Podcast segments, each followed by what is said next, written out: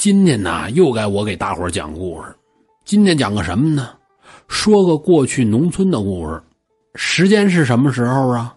有说是清朝中期的，有说是末期的。地点发生在直隶的河间，就是河北沧州这一带。具体地点就是太平庄。在这村里呀，有这么一位老秀才，姓李。多老了呢？得有六十岁朝上了吧？这岁数，在当地十里八村这一带吧，那算是最有文化的人了。靠什么为生啊？这老秀才呀，跟家这开了这么一间私塾，教小孩子们认认字儿、读读百家姓、三字经，赚点束修钱，就是这学费。反正家里呢有几间房子，还都不小，倒出一间来当教室。天好了呢，就跟院子里边上课。他这院子里边有棵大槐树，也不知道多少年了。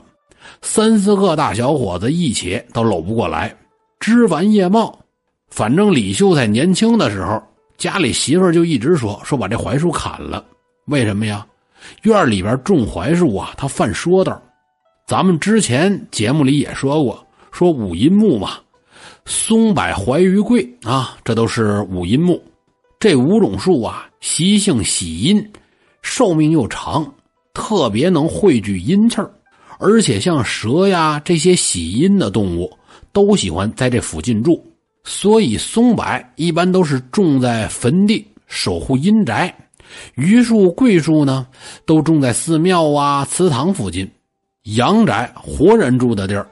栽这些树啊，它犯忌讳。至于这槐树，它这枝桠特别的茂盛，成材之后是遮天蔽日，种在院子里边，尤其是南方带天井的这种院子，它阻挡阳气往里边进。而且你看这槐树的“槐”字是吧？一个木，一个鬼，树旁边有个鬼，容易有上吊的，所以这院里种槐树特别的犯忌讳。李秀才年轻的时候，家里多少人，包括他媳妇儿。都说这槐树不好，得把这树给砍喽。可是李秀才呢，一直就拦着，舍不得砍。一是他本身呐就不信这个；二啊，从他打小记事起，就在这棵树下边玩后来长大了，读书认字都在这树下边，凉凉快快的。毕竟这几十年有感情了，他舍不得。现在教学生，大伙在这大槐树下边学习，不也挺好吗？所以，无论谁说砍树，李秀才他都不乐意。虽说这老李秀才一辈子想考举人都考不上，可不是说他文化差，关键呐是没这运气。学生们还有附近的老百姓都管他叫李先生，对他是特别的尊重。反正大事小情吧，都得问问这李先生。文化人见识多呀，是吧？中国人呐就讲究这个。婚丧嫁娶都办得特别热闹，人家主家呢都得请一个主事的帮着操持。你像红白喜事这些事儿，尤其是在过去说道也多，还真就得找个有文化的人给操持。所以说，咱们这位李先生啊，除了教书以外，还经常的让人请走，帮着操持红白喜事去。读书人嘛，能说会道的，各个方面规矩还都懂，很不简单的这么一人儿。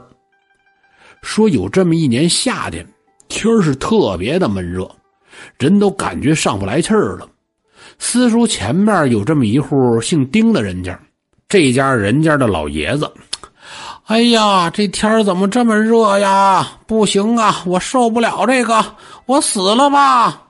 眼儿一闭，腿一蹬，这人就咽气儿了，这就算彻底凉快了，是吧？中午头咽着气儿。那会儿古代呢，也没有说冰抽屉，三伏天没法说跟家里边停尸停太长时间，回头再臭了招苍蝇是吧？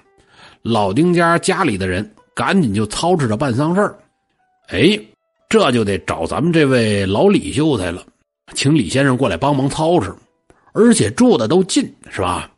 这李先生过来安排着报丧的出去报丧、开阳榜、挑下葬日子时辰。等等等等吧，安排着葬礼上的事儿。李先生这儿忙前忙后折腾了一下午，等到快天黑的时候，老丁家的这些亲戚也都到了。李先生就跟老丁家这儿子苦主就说：“这么的啊，今天呢操持的也差不多了，你们家这些亲戚呢也不都到了吗？晚上啊该操持着守灵守灵，我先回。有事儿呢，你们上家喊我去。”哎，李先生，那成，家里这事儿啊，劳您费心了。等发送完了，我再好好谢谢您。李先生这儿，嗨，爷们儿啊，咱甭客气啊，你们先忙着吧，我走了。这李先生回家了。晚上守灵可有讲究，棺材边上的长明灯它不能灭，香炉碗里的香呢也不能灭。最最关键的是看着点不能有猫啊、狗啊这些个小动物上尸首边上来。咱也不知道这什么原理，反正说猫啊、狗啊挨死人这儿一过，把死尸窜了气儿，这尸首啊准诈尸。说守灵的这天晚上，天儿啊是特别的热，而且还闷。到了夜里子时，晚上十一点，守灵的这些人开始就犯困了。就这时候，大伙听见“喵”，哎，叫了这么一声，顺着声音看过去，就看一只黑猫从丁老爷子的尸首上窜过去了。哎，坏了，有猫，快撵走！这群人赶紧就轰猫去，等到死尸跟前呢，外边是一道闪电，把整个灵堂都照亮了。紧跟着咔嚓一声，外边一道炸雷，这雨可就下来了。这一连串的变化，等大家伙再反应过来轰这黑猫，猫早就没影了。你这不添乱吗？接着该休息休息吧。也不能睡，就靠着椅子休息呗。就在这时候，就听木头板咯吱咯吱，好像有东西挠的声音。这猫又回来了。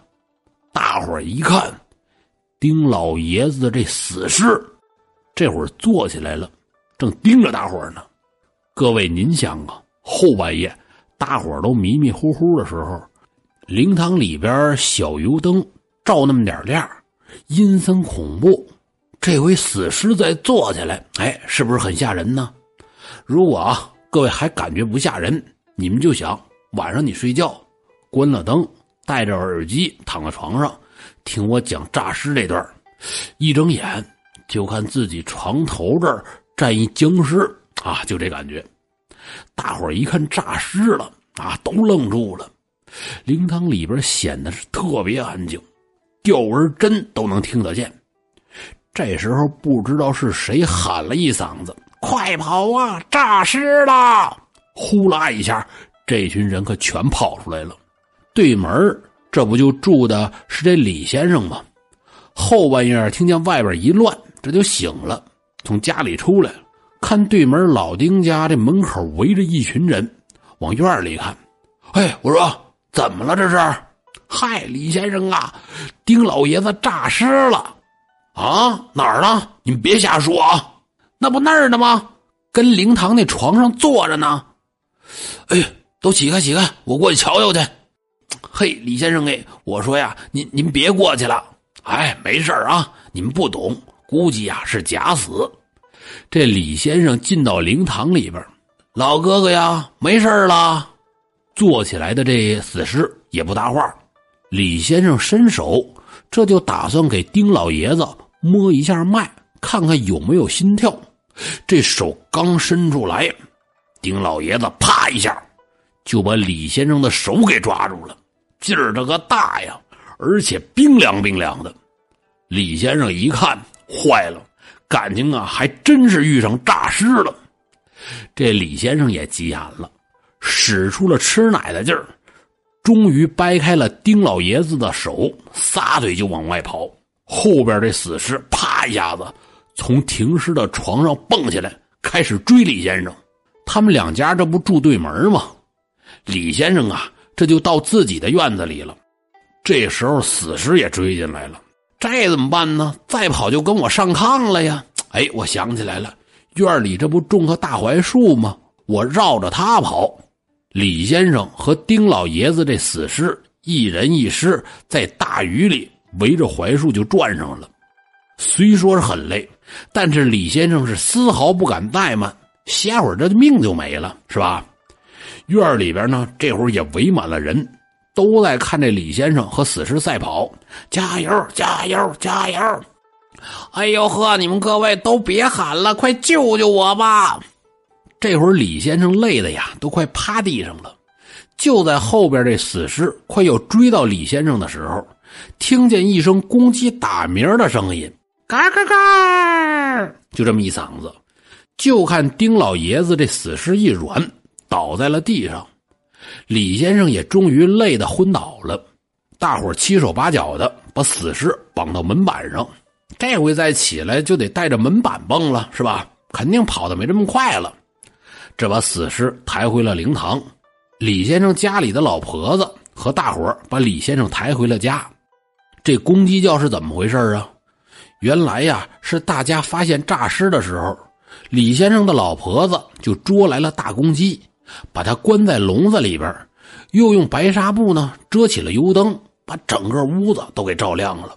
这时候，公鸡误以为就是天亮了，呵，这天亮的还挺早，我打个鸣吧。这公鸡可就叫了。这鬼魂和僵尸啊，都晚上活动。丁老爷子的这死尸听见公鸡一打鸣。哦，天亮，我该下班了，这才躺地上不动了。最后家里边把丁老爷子的死尸给火化了。后来李先生做了个梦，梦里来了一个老头，跟李先生就说他是这院里的槐树，因为这些年李先生经常浇水、修理枝杈、照顾他，多少人要砍这树，李先生一直护着，特别感谢李先生救了自己的性命。如今要成仙了，特地来告诉李先生，以后啊要远离阴性之物，方可长命百岁。